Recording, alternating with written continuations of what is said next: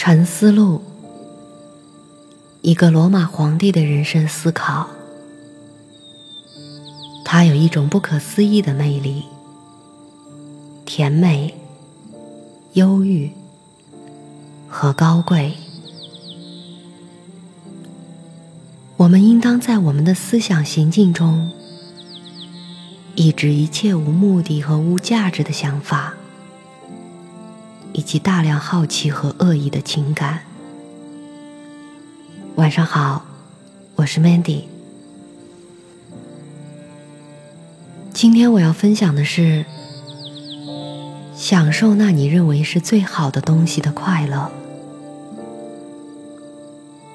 我们不仅应当考虑到我们的生命，每日每时都在耗费。剩下的部分越来越少，而且应当考虑另一件事情，即如果一个人竟然活得久些，也没有多大把握，说理解力还能继续足以使他领悟事物，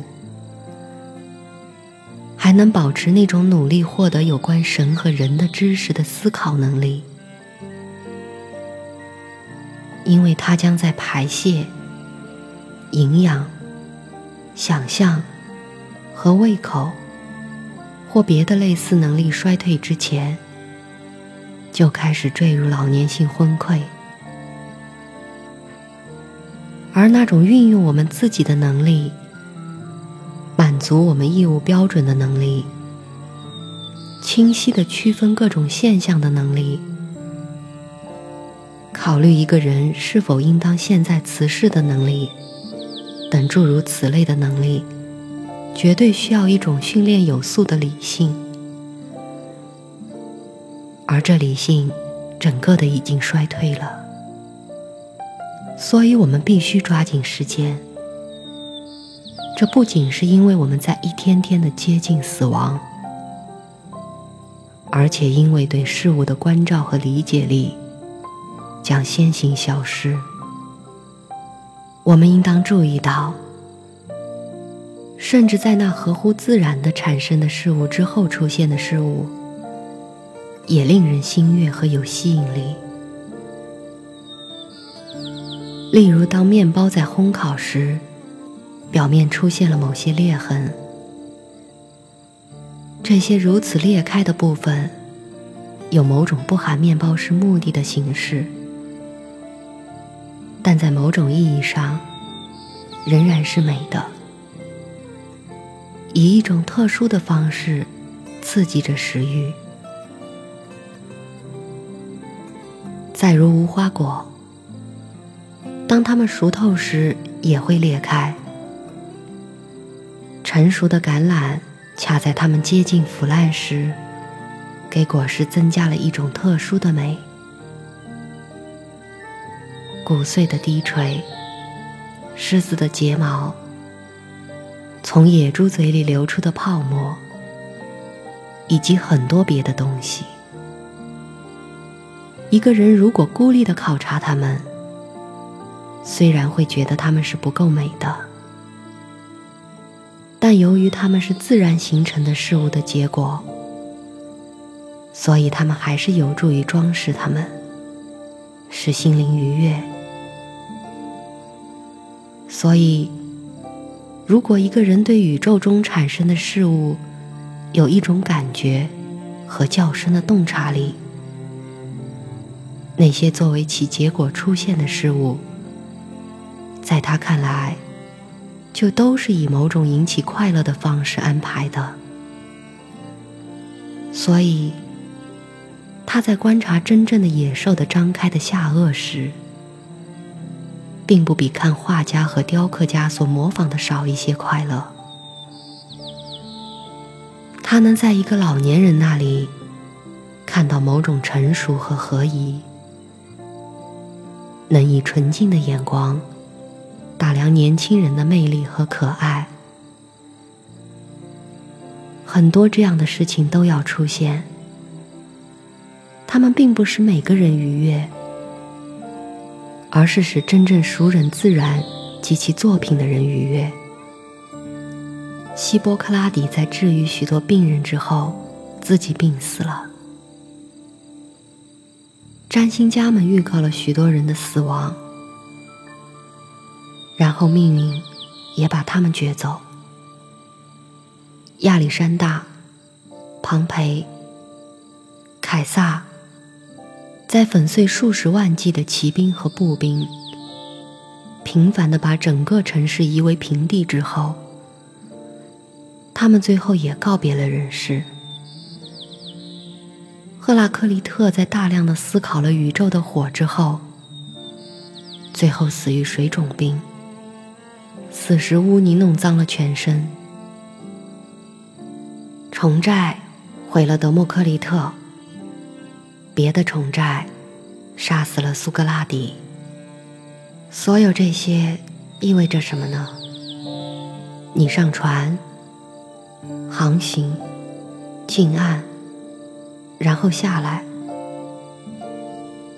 如果航向的确是另一个生命，那就不会需要神，甚至在那儿也不需要。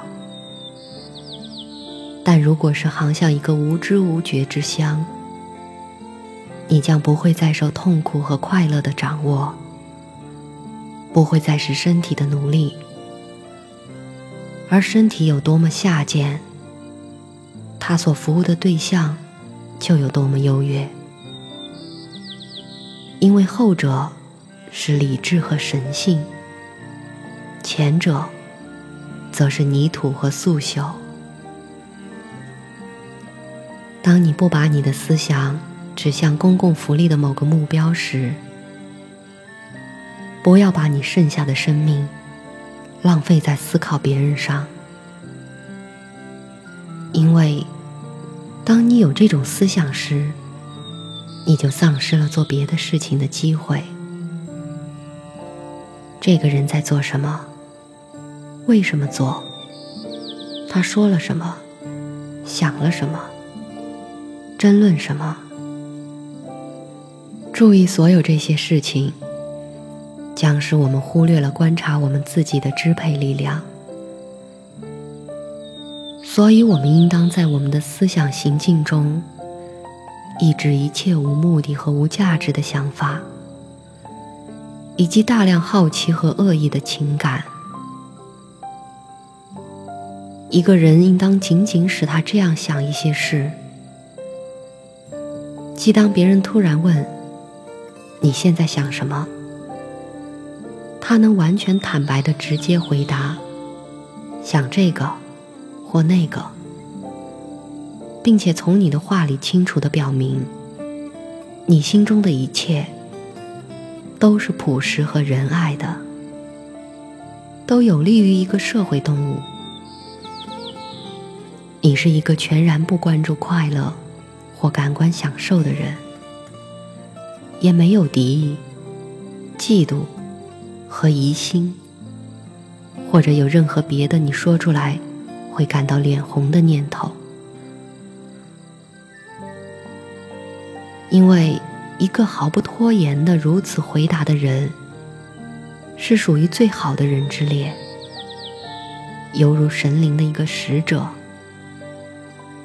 他也运用植入他内心的神性，那神性使他不受快乐的玷污，不受痛苦的伤害。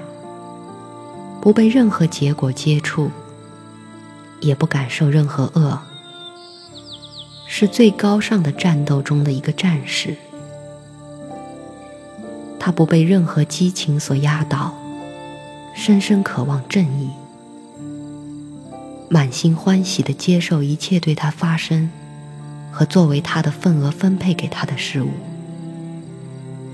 他不是经常。但也不是无需为了普遍利益来考虑别人的言行和思想。由于唯一属于他的，是他为自己的行为做出决定。他不断的思考，什么是从事物的总体中分配给他的，怎样使自己的行为正直，说服自己相信分配给他的一份是好的，因为那分配给个人的命运是由个人把握的，命运也把握着他。他也记住每个理性动物都是他的同胞，记住关心所有人是符合人的本性的。一个人。不应当听从所有人的意见，而只是听从那些明白的、按照本性生活的人们的意见。但是对于那些不如此生活的人，他总是记住他们在家是什么样的人，离家是什么样的人，白天是什么样的人，晚上是什么样的人。记住他们做什么工作，他们和什么人在一起，过一种不纯洁的生活。相应的，他就一点也不看重来自这一类人的赞扬，因为这类人甚至对自己也是不满的。不要不情愿的劳作，不要不尊重公共利益。不要不加以适当的考虑，不要分心，不要虚有学问的外表而丧失自己的思想，也不要成为喋喋不休或忙忙碌碌的人，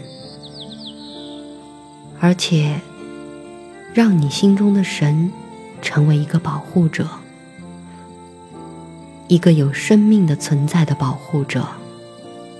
一个介入政治的成熟的男子的保护者，一个罗马人，一个统治者的保护者。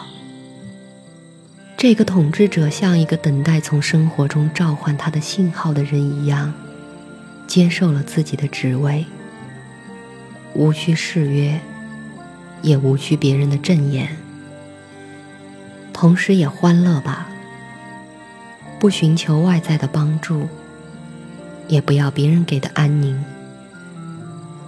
这样，一个人就必然笔直的站立，而不是让别人扶着站立。假如你在人类生活中发现什么比正义、真理、节制和坚韧更好的东西，一句话，发现比你自己心灵的自足更好的东西。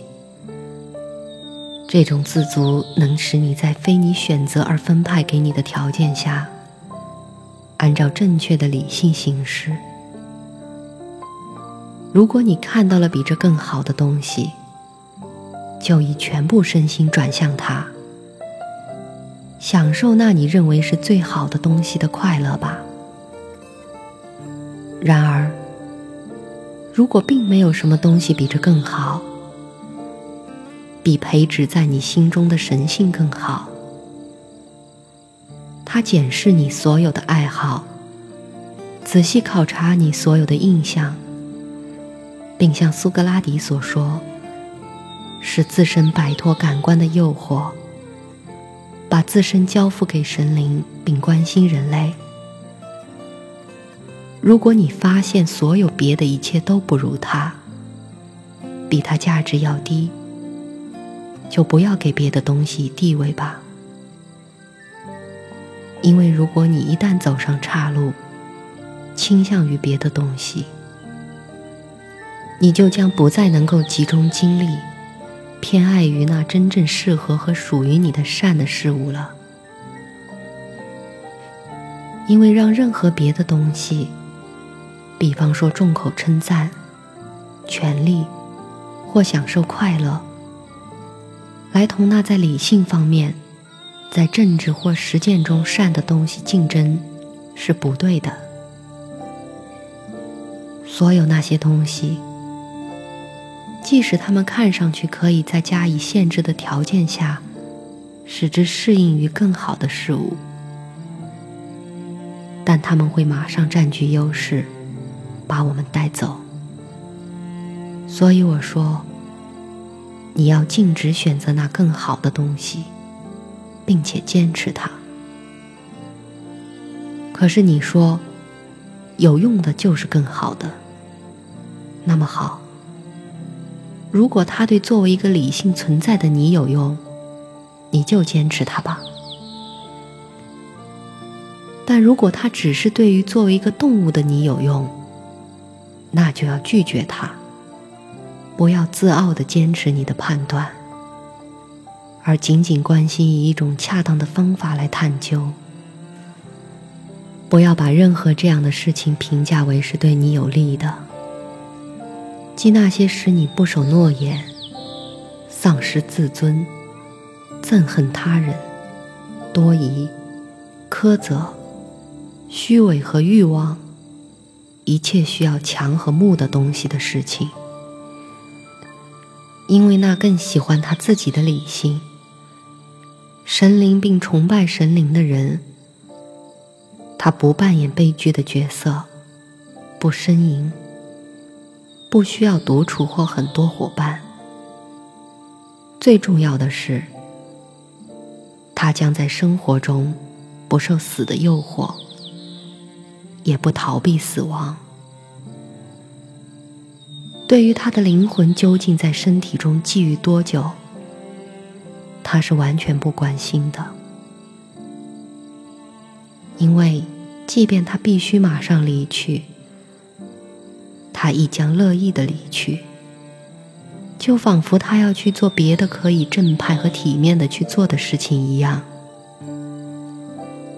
他在全部的生命中只关心这一点，即他的思想不要离开那属于一个理智的人、属于一个公民团体的人的一切。